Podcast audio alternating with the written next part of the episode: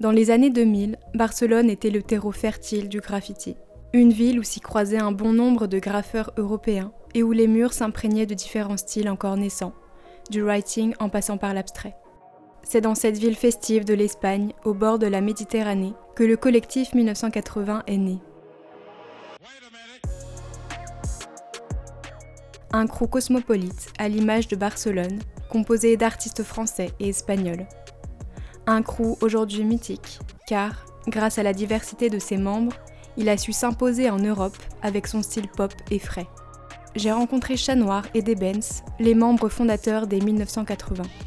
L'un est parisien, l'autre est barcelonais, et tous les deux m'ont parlé des origines du crew et des allers-retours Paris-Barcelone qui ont fait grandir le collectif. Car, entre Paris et Barcelone, c'est une vieille histoire d'amour et de graffiti. Alors, euh, je me présente, je m'appelle euh, Chat Noir. Je fais des chats depuis euh, quelques années maintenant. Donc, je suis Devens et je suis un artiste urbain depuis l'année 1994. C'est l'année où j'ai commencé à graffer dans la rue à Barcelone.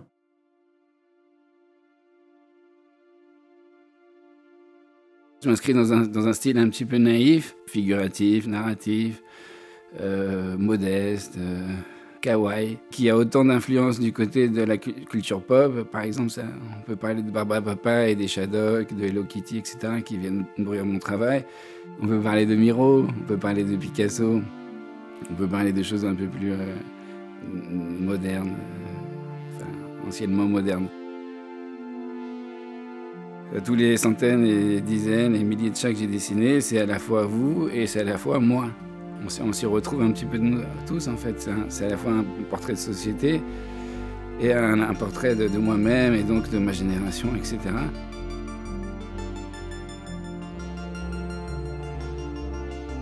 Moi je viens d'une école où, euh, où, la culture hip-hop est arrivée assez jeune dans, ma, dans ma vie, euh, dans les playgrounds. ça sentait déjà le hip-hop depuis quelques années.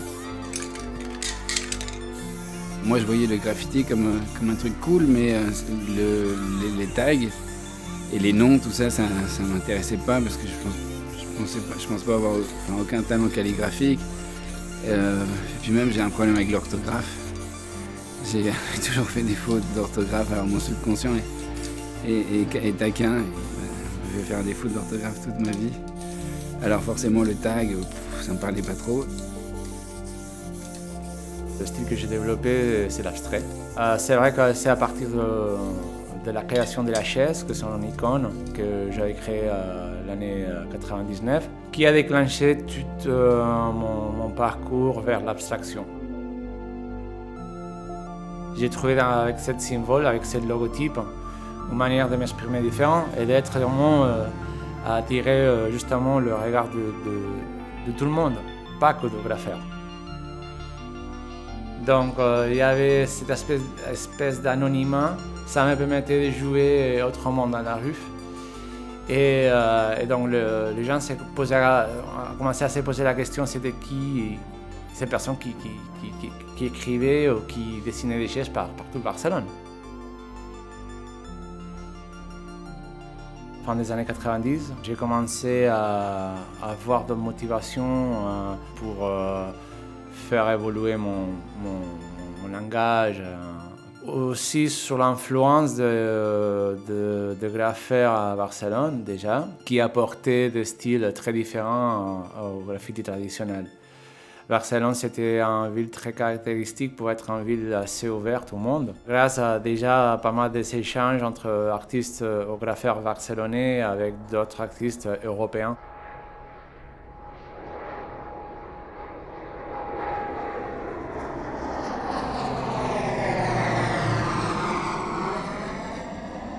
Des, fois, j'ai des trous de mémoire et des, problèmes avec les dates. Ce que je peux vous dire, c'est que c'est qu'on descendait avec les potes des Beaux-Arts à Barcelone, un peu avant les années 2000. C'était euh, la Mecque. il y avait encore des pesetas. Euh, euh, il y avait le début de la marque Montana. il y avait déjà un petit peu plus de permissivité. il y avait des spots où on pouvait peindre et pour nous, c'était incroyable. Je me souviens, on était allé avec, avec mon pote Mox, avec Buns avec Lily, qui aujourd'hui sont des artistes incroyables. à l'époque, on était des, c'était troisième année de Beaux-Arts ou un truc comme ça. Et donc on se disait, waouh, Barcelone, c'est, c'est pas comme Paris. Enfin, à Paris, moi je faisais des, des, des, trucs one-line ou des tags assez rapides, mais je n'osais pas me, taper un store avec six couleurs ou, ou un camion ou un truc genre tranquille, je me pose, je fais je fais, je fais ma life sur, sur, ton, sur ton quartier parce que c'était. Euh, enfin en 96, tout ça, 97, le graffiti était passé de mode, entre guillemets, et il était effacé, il était, euh, il était mourant, euh, tout simplement. Et se poser faire une grosse pièce, je sais pas, ça se faisait pas trop. Alors qu'à Barcelone, ouais, à Barcelone, boum, on prenait le courage et on, se faisait tout un, tout un terrain vague, tout un playground, mais pas, pas en banlieue pas en extérieur, rien, en, centre-ville, quoi, en zone touristique. Et ça, ça, ça, nous a kiffé. Justement, dans cette époque-là, avant, les collectifs de 1980, à Barcelone, on avait créé un autre collectif qui s'appelait euh, ONG, Las Ovejas Negras, les moutons noirs. Dans les collectifs de ONG, il y avait artistes euh, comme Rodrigo, Mister, Oyes, et moi qui, qui voilà, qu'on voulait euh, un peu sortir de cette collective et faire d'autres choses.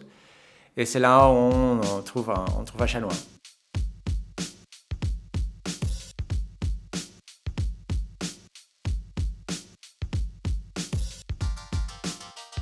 Et on était l'été de l'année 2003 euh, parce que le chanois venait beaucoup à Barcelone. Et là, donc, euh, surtout son énergie euh, nous a beaucoup euh, envahi et, on a commencé justement à apprendre avec lui, à échanger. Et, voilà, donc ça nous a permis justement à, à développer un autre style. Et du coup, après, on est revenu petit à petit, comme ça, on a rencontré Pes, on a rencontré Choupette, on a rencontré d'autres personnes. Debens, je, je l'ai rencontré au, je l'ai rencontré euh, au Beaux-Arts de Barcelone où j'avais fait un Erasmus.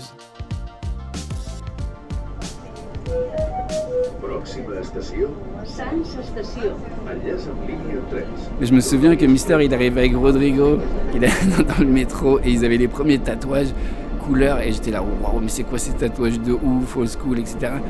Et, euh, et donc eux aussi ils montraient un peu la voie sur les sur les trucs un peu alternatifs, underground, qui n'existaient pas à Paris en fait. Parce que l'époque, à Paris, on ne se faisait pas euh, des tatouages partout dans le corps. Donc en fait, on s'est pris d'affection parce qu'on s'est dit putain merde, on, s'amuse trop bien ensemble. Et en plus, on fait un style qui, est bien. Et en plus, quand on est ensemble, on peut se faire des murs, euh, des murs de 15, 20, 30 mètres rue. Et ça, ça a été le vrai bonheur du collectif 80, c'est d'avoir possédé le, centre historique avec des gros gros murs. Vraiment, euh, petit à petit, on a commencé à, peindre, peindre, peindre, peindre, peindre des gros murs. Euh, et, à mélanger les styles. Il y en a qui étaient dans l'abstrait, il y en a qui étaient dans le figuratif. Moi, j'étais un peu dans le pop à l'époque. Euh, j'avoue que ça allait saouler quand je faisais des chats parce que c'était tout de suite des chats, des chats, des chats. Donc à l'époque, je faisais des trucs, je faisais par exemple des, des fausses 3D de Hulk et des trucs trop relous. On a bombardé tout le, tout le, tout le centre-ville de Barcelone. Il y avait un, un, placement qui est clé dans, dans cette époque-là, c'est la Plaza de Valdoncella, où Chanois faisait beaucoup de graphes là-bas. Et on, s'est trouvé là-bas, à la Plaza de, de que c'est une place qui était euh, justement euh, située au centre-ville. Et voilà, on arrivait à 23h, on achetait des bières, voilà, et soit dans la place, soit dans un autre lieu de, centre-ville. On s'est trouvé là-bas, mais après on, bougeait pour faire un fresque et on passait toute la nuit en train de faire des fresques jusqu'à voilà, l'aube. Il y, a, un mur qu'on avait fait euh, pour euh, Saint-Jean, c'est une grand, grosse fête qui, qui le 23 juin à Barcelone.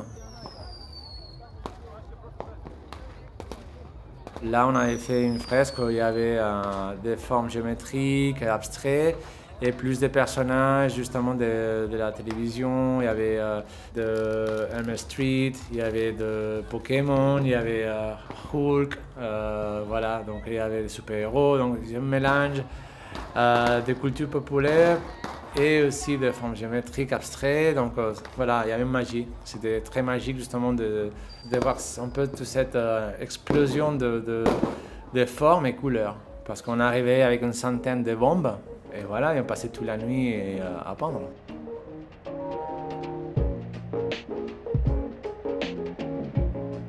Et, on a fait un mur avec Mister, Debens et Rodrigo. Sur, dans les trois cheminées, c'est un truc vachement connu à Barcelone, à, parallèle, la Tres Chimeneas. Et là, il y a des camions de Rodi, d'un truc de, de, son, machin qui débarquent.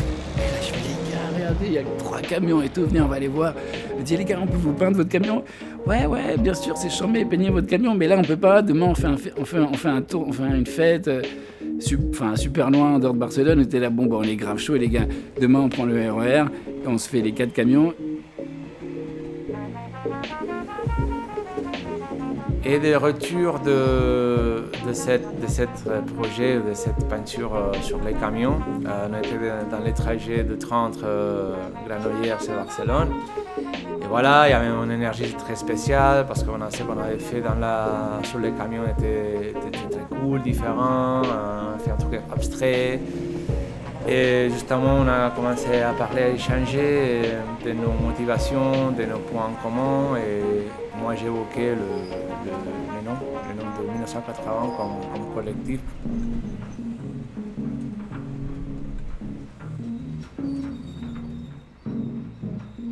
Et pourquoi 1980 Parce qu'on était tous fans de la Movida, fans des années 80. Fans de... Eux, ils étaient dans le même délire en fait. Nous aussi, on, mettait des casquettes truckers. on était tous dans le délire euh, avoir des fringues vintage, euh, des vieux Lacoste ou des, Stan Smith, enfin tout ce qui pouvait faire référence un peu à notre enfance. Et euh, on était tous des adultescents. On l'est toujours, on, a un look de mec de 20 ans alors qu'on a, pour certains, bientôt 5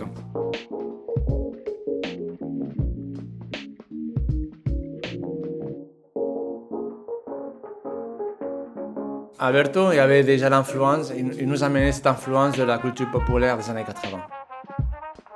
Dans ce camion qu'on on on avait peint, euh, lui, il avait fait euh, Marco, euh, c'est un personnage de, de, dessin animé des années 80.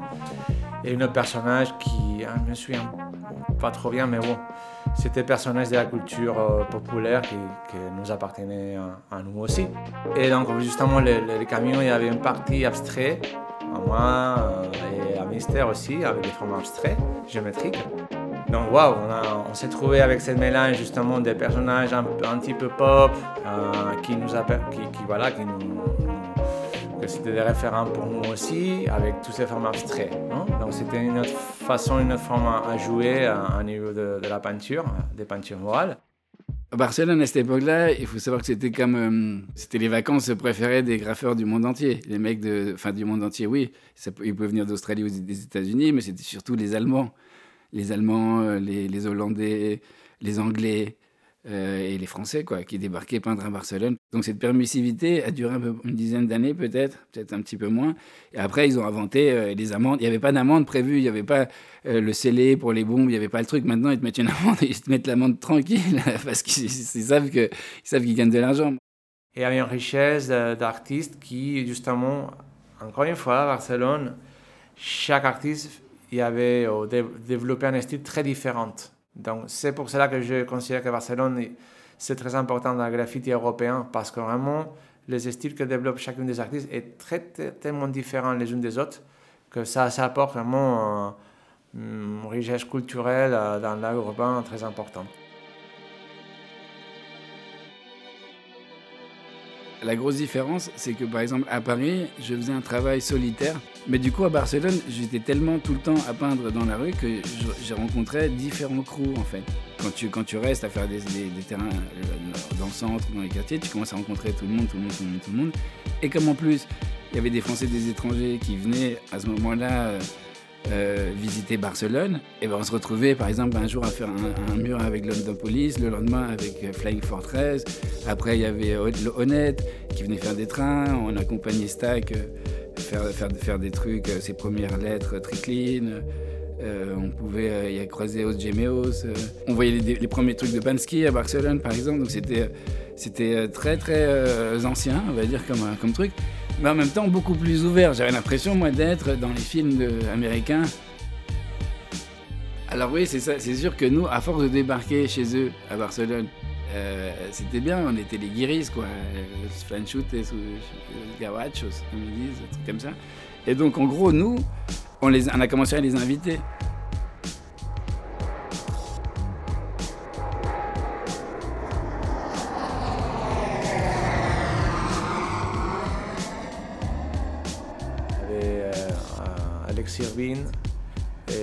Et Ilan et Chanois qui euh, ils ont débarqué le collectif ici à Paris. Donc ils ont commencé à, proposer des performances euh, dans les galeries avec cet esprit un peu de graffiti, avec la culture du graffiti, mais avec, avec un autre regard et avec d'autres techniques et avec d'autres supports. Mais toujours avec cet aspect, cette euh, esthétique du graffiti.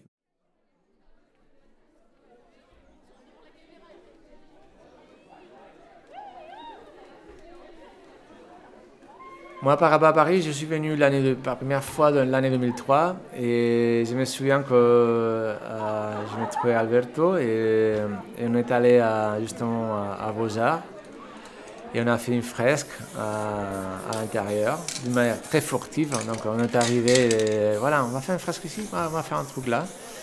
Et on a fait en 1980 hot sheet à l'intérieur d'une des, salles de, la, faculté de Beaux-Arts.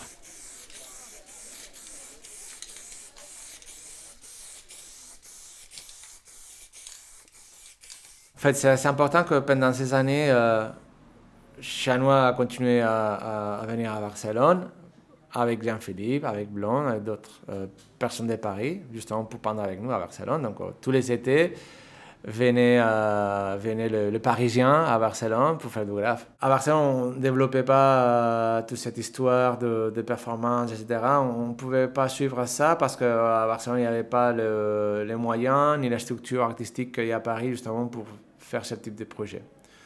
Donc nous, à Barcelone, de la part de Barcelone, on, a continué à faire de, fresques et, et voilà, s'est développé à faire des peintures morales surtout.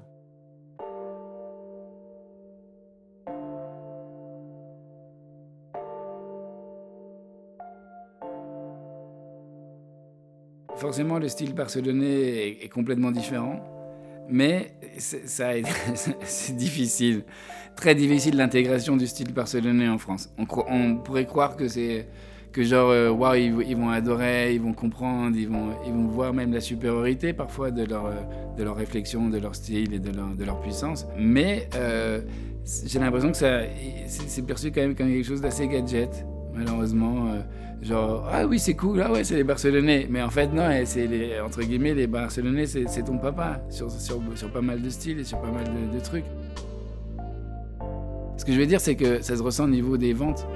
Ça se ressent au niveau de l'accueil euh, réel des galeristes et du public. On, a, on en a fait plein. Nul n'est prophète dans son pays, c'est ça que je veux dire. C'est que euh, même les plus talentueux du collectif ont euh, vendu un ou deux trucs en France, mais et ça ne les a pas poussés à se dire tiens, à part des Benz, qui lui s'est dit ok, moi j'ai mon truc à faire ici. Et on n'en a vu aucun autre venir, venir s'essayer ici.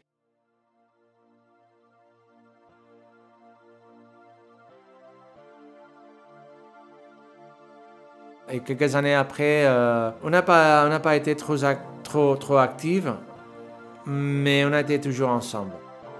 Par rapport à, cet échange entre Paris et Barcelone, on n'est pas les uniques qu'on a fait un échange entre Paris et Barcelone. Je me souviens que les années début du XXe siècle, il y avait euh, des artistes français ou parisiens qui étaient à Barcelone et des artistes barcelonais ou catalans qui allaient à, Paris soit s'installer, soit exposer il y a eu toujours cette, cette, lien entre les deux villes. Et ça, ça m'a semblé à moi aussi une continuation de cet esprit. Et c'est pour cela que nous, je pense qu'inconsciemment, parce qu'on n'a jamais rendu compte, c'est une profession propre, moi, jamais on avait parlé avec, eux, mais je pense que finalement, on, on, continue avec ce lien entre les deux villes. Donc ça, c'est une richesse culturelle de deux pays différents. Les rassemblements de différentes énergies, les rassemblements de, différents points de vue, les rassemblements de, des personnes qui, qui croient dans l'art. il y a toujours, toujours l'influence des artistes parisiens à Barcelone et des artistes barcelonais à Paris.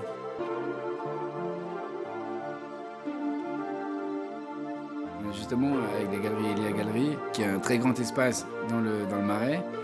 C'est le moment de, que chacun puisse intervenir avec des pièces un peu conséquentes et de mettre les dernières nouveautés. Sauf que ça, justement, on le prépare peut-être au mieux pour le, printemps prochain. Mais voilà, la prochaine étape, c'est l'espèce de nouveau revival du 1980 en galerie et en grand format.